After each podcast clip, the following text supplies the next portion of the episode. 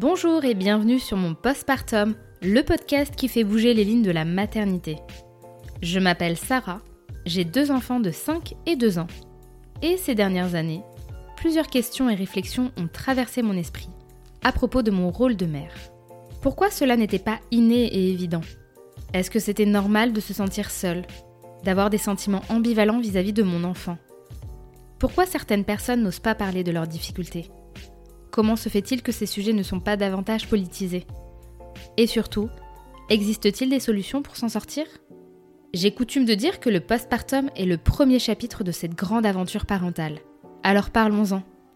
Ici, vous trouverez des témoignages sincères, touchants et bien souvent percutants. Il y aura également des professionnels avec qui nous pourrons comprendre certains aspects scientifiques, sociaux et politiques de la maternité. Enfin, j'espère qu'à travers cet espace, vous pourrez trouver du soutien, du réconfort et déculpabiliser. Pour soutenir mon postpartum, n'hésitez pas à mettre 5 étoiles sur vos applications d'écoute, à me laisser un commentaire et à le diffuser auprès de votre entourage. Je vous souhaite une très bonne écoute. À l'heure actuelle, même s'il est encore perçu comme un choix atypique, le non-désir d'enfant prend de plus en plus de place dans les sujets liés à la parentalité. Lève fait partie de ces personnes qui ne souhaitent pas devenir parents. Ensemble, nous avons fait un tour d'horizon sur son parcours et son cheminement à propos de son choix. Se considérer non-binaire et ne pas du tout se reconnaître dans les stéréotypes liés à la maternité son quotidien bien rempli qui lui apporte suffisamment de satisfaction, son TSA qui lui impose un rythme hors des normes et qui lui semble difficilement compatible avec la gestion d'un enfant. Et enfin, sa pratique du judaïsme qui l'apaise et la conforte que nous sommes tous animés par des missions de vie bien différentes, mais tout aussi importantes. Salut Lève Salut Sarah Bienvenue sur mon postpartum. Merci, je suis ravie d'être ici, merci de m'accueillir. Eh ben encore plus, moi, attends, je suis, je suis trop trop contente, surtout qu'on va aborder plein plein plein de thématiques euh, assez nouvelles euh, sur ce podcast. Mais avant, euh, avant tout ça, je vais quand même te laisser te présenter. ça marche. Alors, donc moi, je m'appelle Lev et je suis en couple, sans enfant, avec un chat, un projet d'avoir plein de poules, plein d'animaux, mais pas forcément d'enfants. Voilà. Bah, justement, est-ce que tu te projettes est-ce que tu te projettes dans le fait de devenir mère et d'avoir des enfants dans le futur ou pas du tout? Eh bien, actuellement, pas du tout. Donc, euh, quel que soit euh, le scénario dans lequel j'essaie de me projeter, donc euh, je peux me projeter dans de nombreux rôles sociaux, en fait, docteur, professeur, ami, sœur. Mais parents, c'est vrai que je n'y arrive pas du tout. Ouais.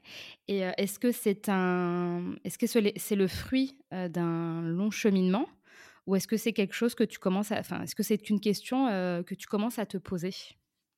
Je pense qu'il y a une part de spontané et je pense qu'il y a une part de cheminement. C'est-à-dire que dans mon enfance, c'est vraiment pas un rôle qui m'attirait. Je me souviens que très distinctement, j'ai dit à ma mère plusieurs fois, avec qui je vivais, que euh, j'avais pas envie d'être maman plus tard. Je voulais pas jouer avec des poupons, même s'il euh, y a eu des tentatives de me faire jouer avec des poupons. Et vraiment, c'était quelque chose de très, très ancré en moi. Ça faisait partie vraiment même de mon identité. Je pense qu'il y avait quelque chose euh, qui avait compris un peu en moi que, euh, voilà, il y avait un enjeu autour de ça dans la vie.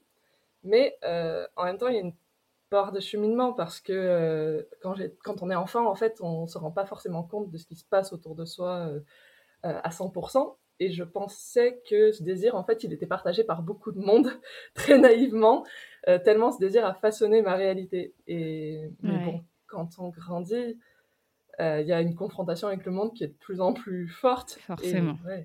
ouais. Donc. Euh, en fait, est-ce que là maintenant, avec le recul que tu as, tu arrives à comprendre quelle est la raison ou quelles sont les raisons qui faisaient que enfant déjà, ça ne t'intéressait pas plus que ça euh, bah, de, te projeter dans, la maternité, peut-être de jouer avec des poupons, de, ouais, de te visualiser en tant que mère? Je pense qu'il y a quelque chose de viscéral dans le désir d'enfant, mais qu'il y a aussi quelque chose de viscéral dans le non-désir d'enfant. Donc, euh, et quand j'étais enfant, je pense que c'est l'état finalement dans lequel euh, je, peux mieux le, voir parce que j'avais pas d'explication intellectuelle. Tandis que finalement, euh, en, me confrontant au monde, en découvrant que ce non-désir n'était pas du tout partagé et qu'il était au contraire très questionné, euh, j'ai fini par le remettre en cause, forcément, parce que je me sentais euh, un peu en marge. Et mais du coup, j'ai réappris mon non-désir d'enfant en l'intellectualisant, en cherchant beaucoup d'informations, euh, ce qui l'a renforcé du, même coup. Mmh. Mais euh, au départ, je pense vraiment qu'on était sur quelque chose de viscéral et d'un peu inexplicable euh, sur le plan émotionnel. Et à l'époque, euh, parce que là tu parles de, de, de, non-envie, de non-désir viscéral, est-ce que, étant plus jeune, tu as pu en parler librement avec ton entourage, des amis? Parce que tu expliques que tu t'es rendu compte au fur et à mesure que ça n'était pas une norme, une majorité. est-ce que tu as quand même eu du soutien ou pas spécialement? La première fois que j'en ai parlé, j'étais vraiment petite. Hein. Je, pense que je devais avoir 7 ans, quelque chose comme ça. C'était à ma mère. Parce que je ne sais plus pourquoi, mais c'est vrai qu'on avait souvent, euh, souvent des discussions avec mes parents sur tous les sujets.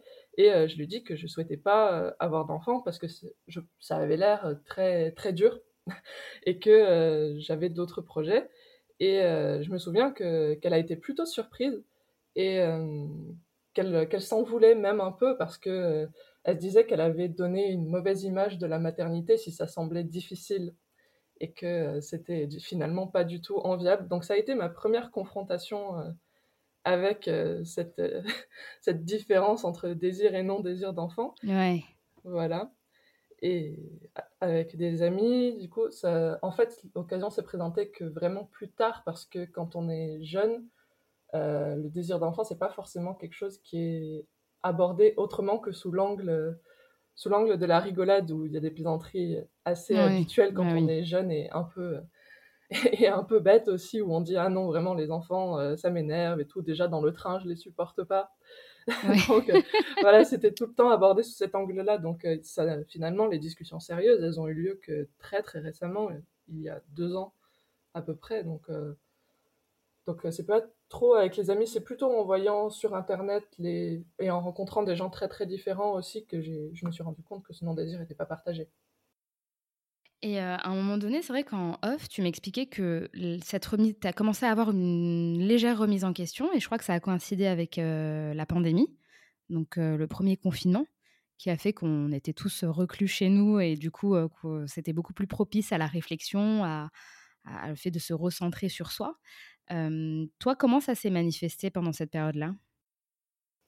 Confinement, ça correspond aussi pour moi à la période où des connaissances proches ont commencé à tomber enceinte, à accoucher, à discuter de désir d'enfant. Donc c'est vrai que j'avais sous le nez des images de maternité de façon extrêmement concrète. Et comme je mmh. tiens à ces, à ces amis que j'apprécie de discuter avec et qu'on a discuté de maternité parce que elles étaient en plein dedans, euh, je me suis posé beaucoup de questions. Et euh, donc, ces, ces personnes-là, euh, elles avaient un désir d'enfant marqué soit depuis longtemps, soit qui s'était réveillé depuis quelques, quelques années seulement. Et en fait, je me suis demandé si j'étais pas en train de renoncer à un droit un peu acquis parmi l'humanité qui est censé procurer un grand bonheur mais mmh. ouais, on a, même en travaillant, j'avais quand même beaucoup de temps pour réfléchir à tout ça pendant le confinement. Et euh, dans ces cas-là, en fait, on se demande si quelque chose ne tourne pas rond chez soi ou si même on n'est pas un peu toxique, même si on veut renoncer euh, de son plein gré à ce qui est censé procurer un grand bonheur. Donc euh, mmh. voilà, c'est pour ça que c'est venu mettre un petit coup de pied en fait dans, dans mes certitudes cette période. Oui, et puis c'est vrai que des fois, on se, enfin, même si on essaye de, de, s'affirmer dans ses choix, c'est difficile quand tout le monde part dans une direction. Bah, ça pose question. On se demande si on fait le bon choix, si on n'est pas en train de renoncer à quelque chose qui pourrait être chouette.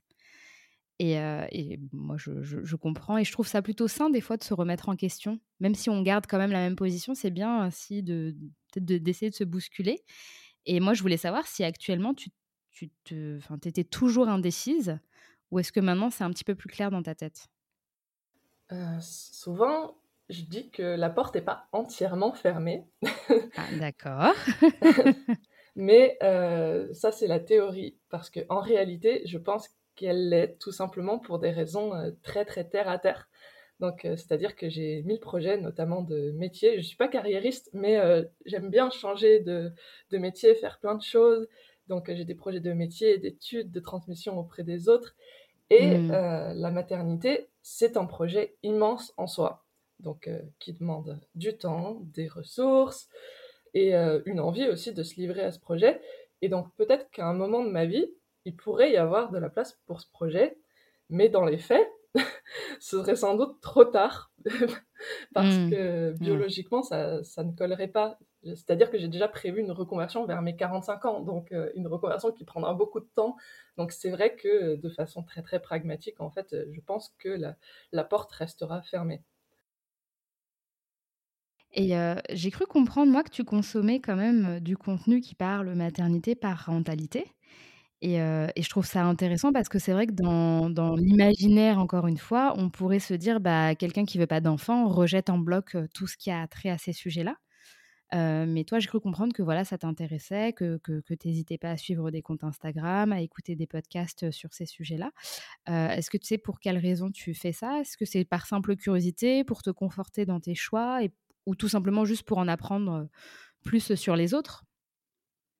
Euh, au départ, j'étais vraiment dans cette, euh, dans cette image un peu stéréotypée de, de la personne euh, qui veut pas d'enfant, mais qui est vraiment dans le rejet de tout ce qui a trait à la parentalité, que ce soit en termes d'information, mais que ce soit aussi fréquentation des enfants. Et bah, j'ai commencé à changer parce que mes proches ont commencé à émettre des avis sur le fait qu'ils avaient un projet de parentalité. Et là, du coup, je me suis dit, c'est pas possible, il faut que je travaille sur cette facette de moi parce que parce qu'elle elle ne va pas concrètement. Euh, ce n'est pas bien d'être dans cette attitude de rejet. Donc mm. j'ai commencé à me renseigner euh, parce que c'est une expérience humaine très très répandue, la parentalité, et euh, concrètement, je, je, sens que ce n'est pas bien de faire l'impasse sur les informations que je peux recueillir dessus. Donc surtout si je veux éventuellement me diriger vers un métier d'accompagnement, donc tel que, tel que professeur, tel que rabbin plus tard, c'est mon projet de reconversion mm-hmm. final.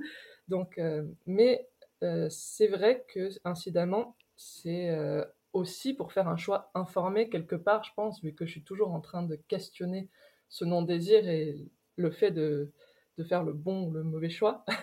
Donc, euh, c'est vrai que j'aime bien en apprendre plus pour pouvoir faire un choix le plus éclairé possible. Et quand la porte se fermera à tout jamais sur la parentalité, je pourrais peut-être avoir des regrets, mais je pourrais pas dire euh, que j'ai pas fait de mon mieux et que j'ai pas euh, pris tous les renseignements que je pouvais prendre. Euh, tu me disais précédemment que certaines de tes amies s'étaient lancées dans la parentalité. Est-ce que tu as eu des jugements, des a priori sur le fait que toi, bah, tu n'avais toujours pas d'enfant et que c'était pas d'actualité, voire même pas du tout, que tu n'étais pas dans ce désir-là. Est-ce que vous avez eu des discussions où il y avait de l'incompréhension, peut-être même du jugement? Non, je pense que je suis plutôt chanceuse euh, sur ce plan-là et j'ai eu très très peu de jugement.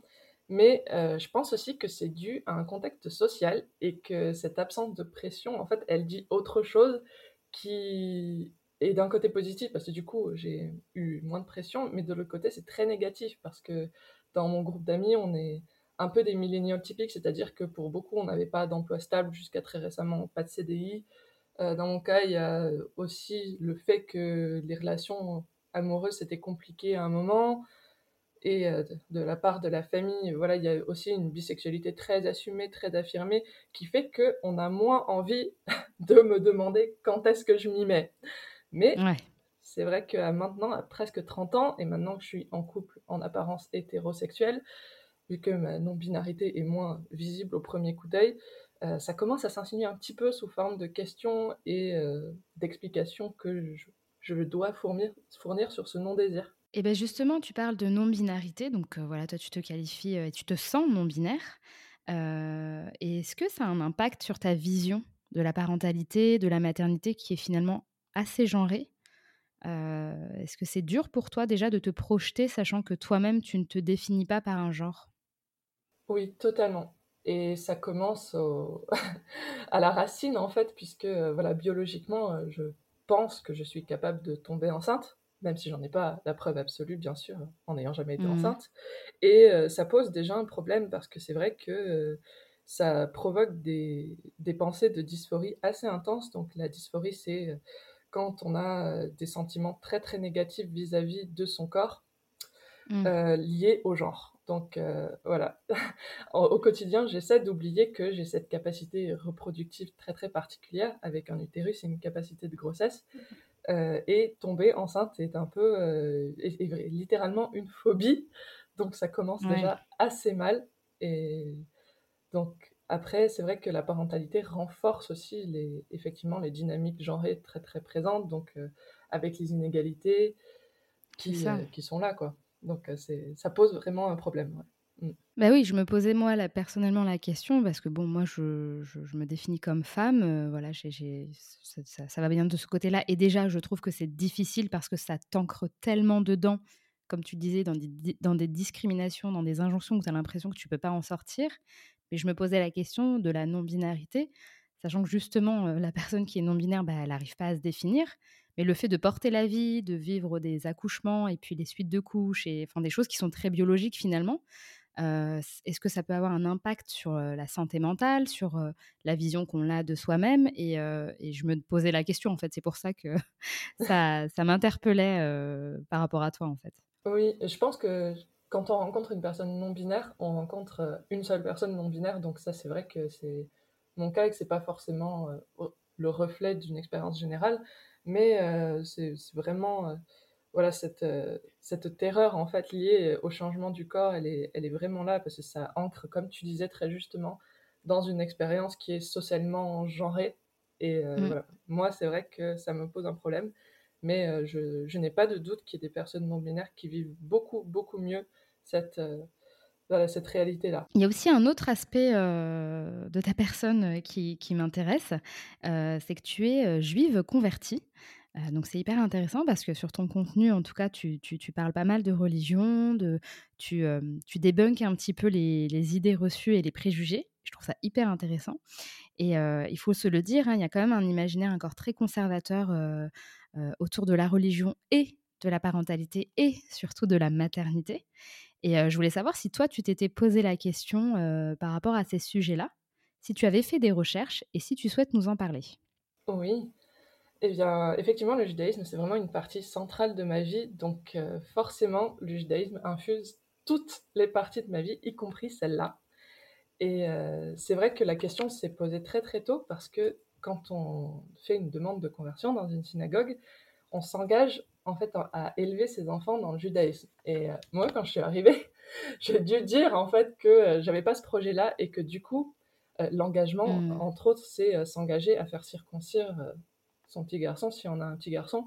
Donc euh, moi je pouvais pas faire cette promesse parce que euh, la promesse en fait elle était un peu facile à faire pour moi donc euh, j'étais obligée d'en parler et du coup ça a permis de mettre à jour plein plein de choses et que j'aille me renseigner de moi-même là-dessus parce que je me suis demandé si ça posait pas un problème que je souhaite pas avoir des enfants aussi parce que c'est vrai que bon ça dépend des courants mais dans le judaïsme il y, a plein plein de, de, postures quoi sur sur les enfants. Donc chez, euh, chez, certaines, euh, chez certains groupes ultra-orthodoxes, on est vraiment sur une logique où il faut faire beaucoup d'enfants, notamment euh, chez les Satmar. Donc ça, c'est un, groupe ultra-orthodoxe qui, qui vit à, Brooklyn, si je dis pas de bêtises. C'est aussi dans une optique de remplacer les 6 millions de juifs assassinés durant la Shoah. Donc on est dans cette logique-là.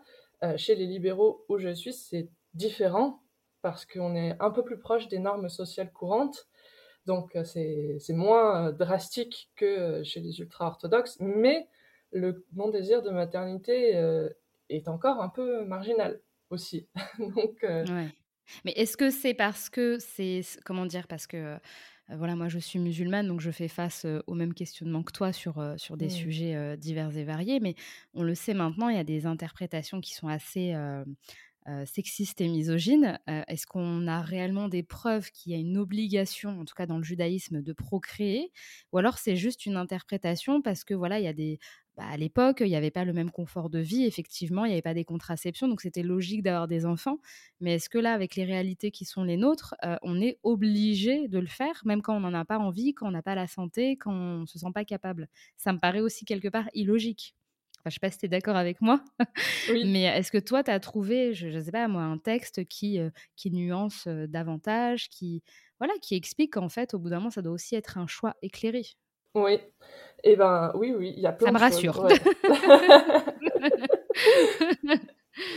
tu vas adorer ce que j'ai trouvé, je pense. Alors, donc, on va, le début, en fait, tout simplement, c'est qu'avoir des enfants, c'est considéré comme important dans, dans la Torah. Donc, c'est l'un des deux textes sur lesquels se base le judaïsme, parce qu'il y a ce commandement au tout début de la Genèse euh, va et multiplie-toi. Donc, il y a euh, un enjeu sur, euh, sur cette transmission génétique qui se double une transmission de la judéité dans le cadre du, judaïsme, forcément. Mmh. Mais il y a déjà une ambiguïté sur ce, sur ce commandement de la Torah, parce que en fait, il ne s'applique qu'à Adam dans le texte. Donc techniquement, il ne s'applique pas à Ève mmh. et donc pas aux femmes. Donc c'est déjà quelque chose qui a voilà, qui pose une ambiguïté à, laquelle on ne s'attend pas forcément et qui est très très intéressante. Donc euh, déjà, c'est, pas mal. Et euh, dans le judaïsme, voilà, on ne s'appuie pas que sur la Torah, on a aussi le Talmud qui est euh, techniquement s'appelle loi orale, mais ça a été consigné par écrit. Et le Talmud, c'est une discussion entre plein plein plein de rabbins sur plein de sujets différents, en gros. Et bien sûr, ça a été, ça a été abordé. Donc, euh, tu parlais tout d'abord du fait d'être en capacité voilà, d'enfanter et en capacité physique, en capacité mentale de, pouvoir le faire, donc euh, que ça ne heurte pas la santé. Et euh, il y a un très grand principe qui surpasse tous les autres dans le judaïsme, ça s'appelle le principe de Pikuach Nefesh, c'est-à-dire le principe de sauvegarde de l'âme, de la vie.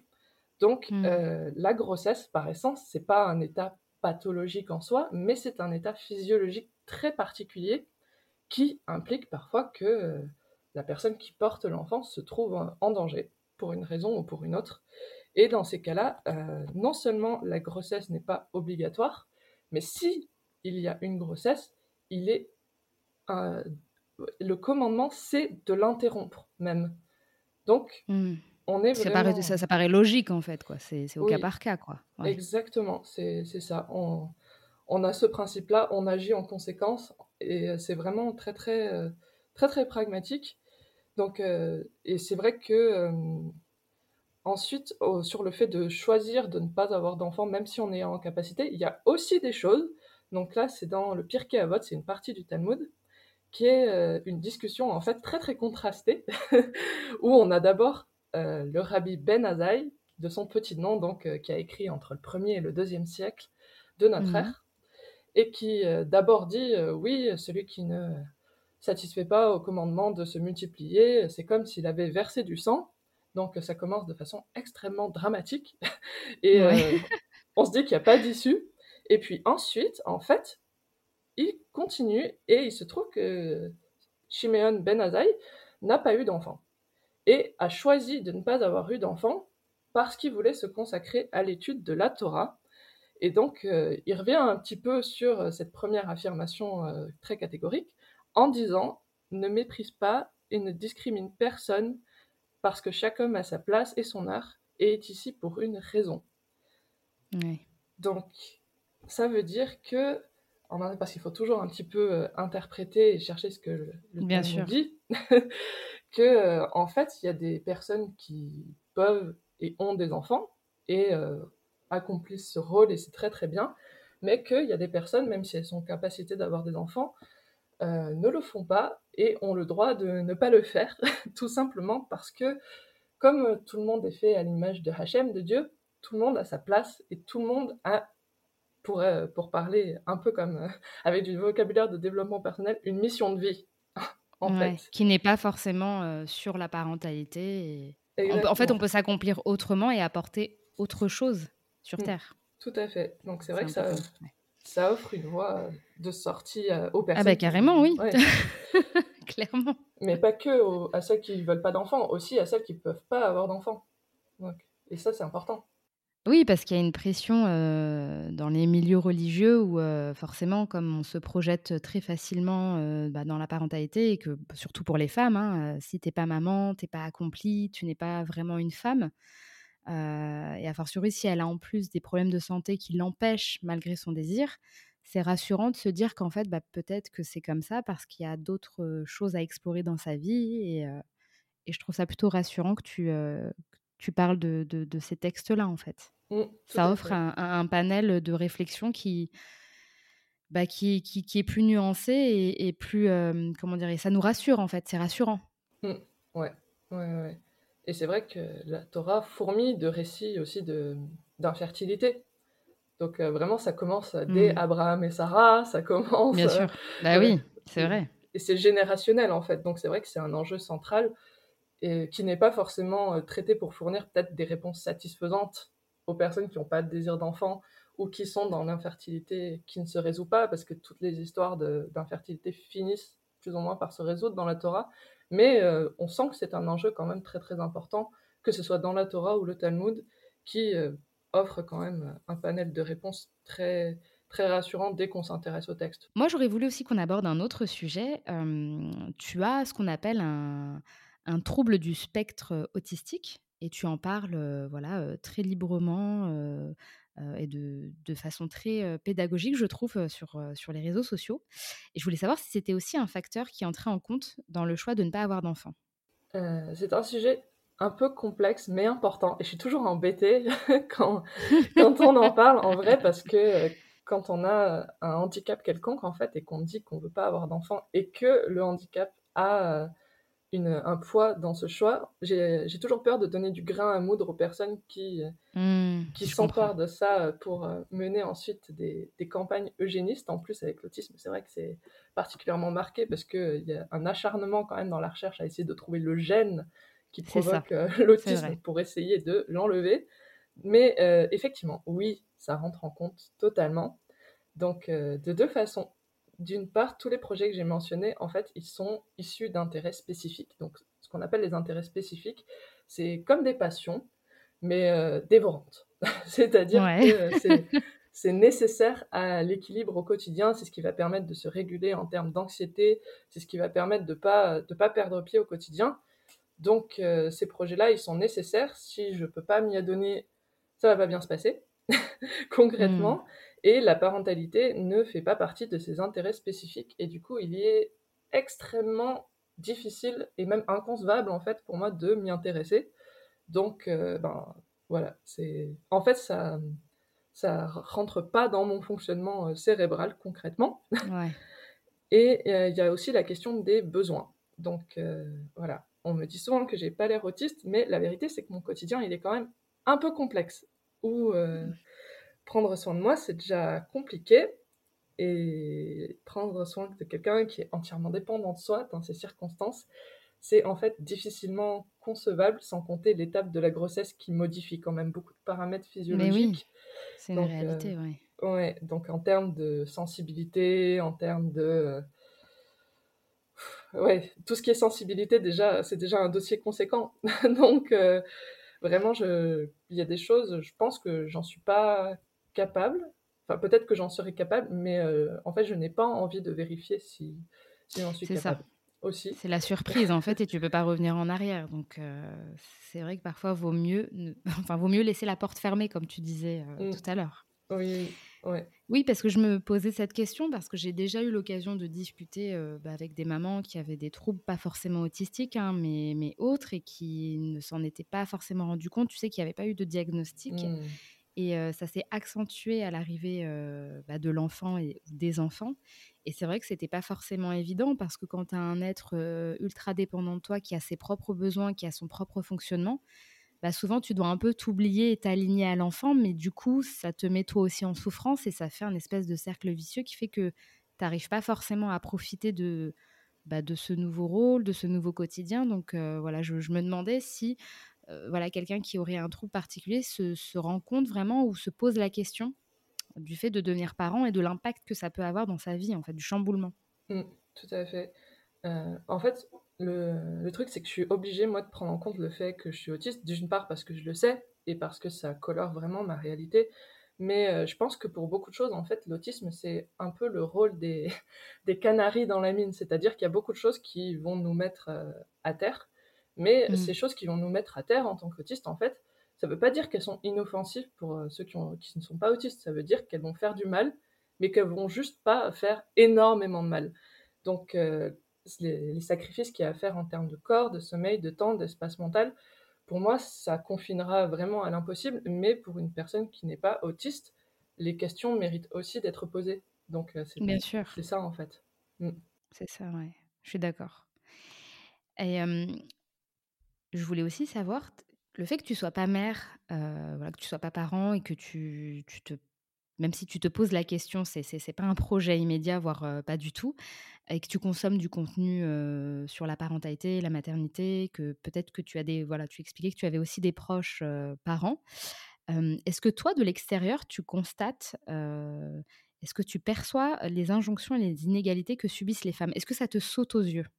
Pense que ça me saute aux yeux parce que je consomme du contenu, mais que euh, si je consommais pas ce contenu, ce serait encore quelque chose de très invisible à mes yeux parce que euh, il y a aussi, en plus du travail invisible que fournissent euh, les, les mères, les, les personnes voilà, qui sont vues comme féminines par la société, il y a un travail au fait que ça doit rester invisible en fait. Donc, mm. mais c'est vrai que ça, c'est là bien avant que, ces personnes deviennent mères. Il y a aussi tout ce qui est organisation, prise en charge, voilà, tout ce qui est charge mentale pendant les fêtes, par exemple, toute l'organisation par les mamans, par les sœurs, par, par les filles. en fait, ça commence, ça commence euh, là, cet engrenage, et ça s'accentue visiblement dans la parentalité. Mais euh, comme c'est invisibilisé, c'est plus difficile de s'en rendre compte, mais ça fait beaucoup de, dégâts, effectivement. Et toi aussi, est-ce que tu es confronté à ce qu'on appelle la charge maternelle? Donc, euh, je rappelle, la charge maternelle, c'est la charge bah, que tu disais invisible, mais qui du coup concerne toutes les personnes qui vont être perçues euh, comme étant des femmes et dès le plus jeune âge. Rien que le fait déjà d'être rappelé à ses fonctions biologiques, euh, à, cette injonction à enfanter, est-ce que toi, tu l'as senti Oui, en, termes d'injonction à l'enfantement, effectivement, c'est je l'ai senti quelquefois. Donc, le premier exemple, c'est quand j'étais petite, j'avais 5 ans on m'a offert un poupon quand mon frère est né pour euh, me dire euh, tiens, euh, un jour ce sera ton tour, voilà, ce sera ton rôle. je ne l'ai ah pas. Voilà, c'est direct quoi. ah, je l'ai pas bien vécu. Je sais plus qui me l'a offert, mais je retiens.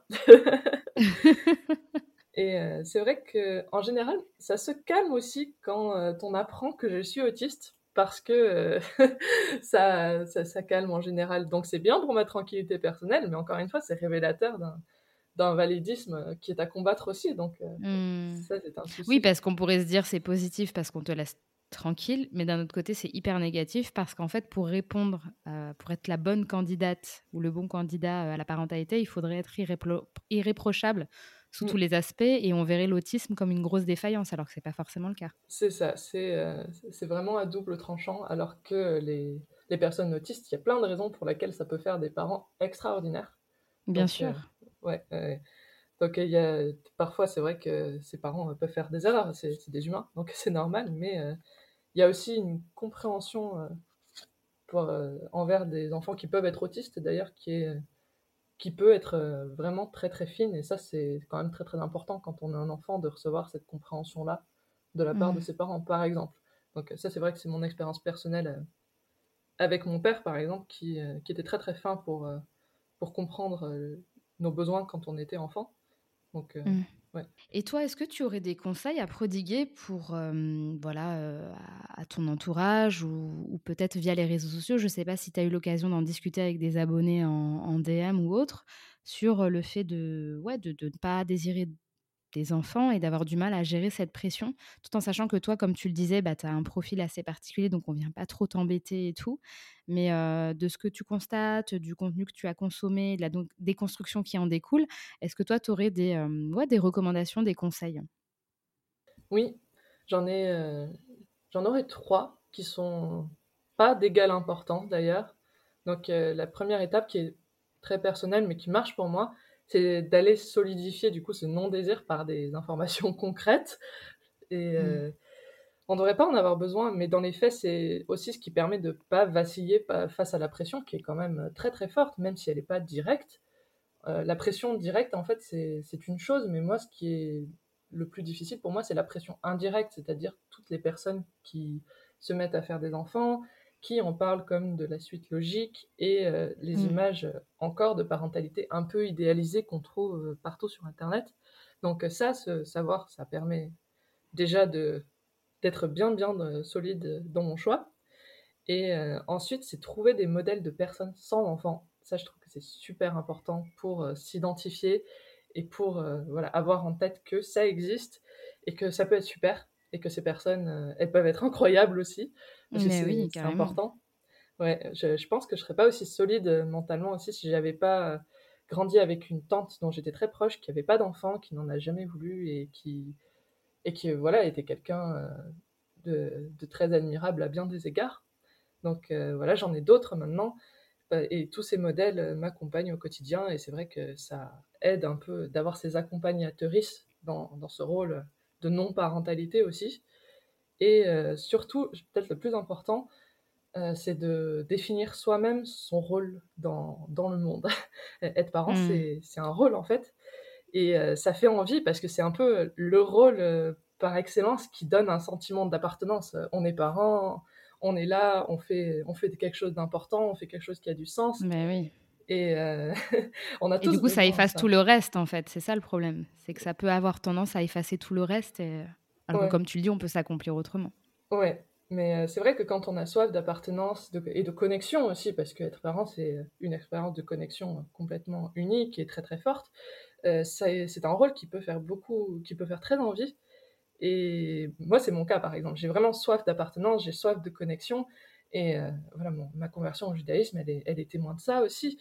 Et personne n'être en marche contre son gré. Donc, du coup, se trouver un rôle, c'est très important. Donc, ça peut être n'importe quoi. Ça peut être quelqu'un qui est dans la transmission, quelqu'un qui est dans l'amitié, quelqu'un qui s'investit dans une cause quelconque. Euh, et ça, vraiment, c'est quelque chose qui va permettre euh, d'être euh, non seulement solide dans son non-désir, mais aussi bien mentalement avec. Bah écoute, c'est déjà c'est super. Je trouve que tu as bien as fait un bon tour d'horizon pour être armé. Et pour clôturer cette discussion, je voulais savoir si tu avais des projets à nous partager, si es, parce que tu le dis, hein, tu as, beaucoup de projets, tu as, beaucoup de choses en tête. Et moi, je te suis activement sur les réseaux sociaux, j'apprécie beaucoup ce que tu fais. Et je voulais savoir si, voilà, si tu avais des choses inédites à, partager ici. Le projet inédit qui va prendre concrètement fin en janvier 2023, c'est que je vais enfin pouvoir devenir professeur de danse. Donc, euh, ah, super. Une exclusivité euh, sur ce podcast, totalement. Je ne l'ai encore dit à personne. ah ben je, je suis flattée. c'est super ça. Ouais, et euh, voilà, donc ça c'est le premier projet. Et puis, comme je te disais, je me donne jusqu'à 45 ans pour décider si je vais me reconvertir et devenir rabbin. Voilà. Voilà, voilà. Trop bien. Trop bien.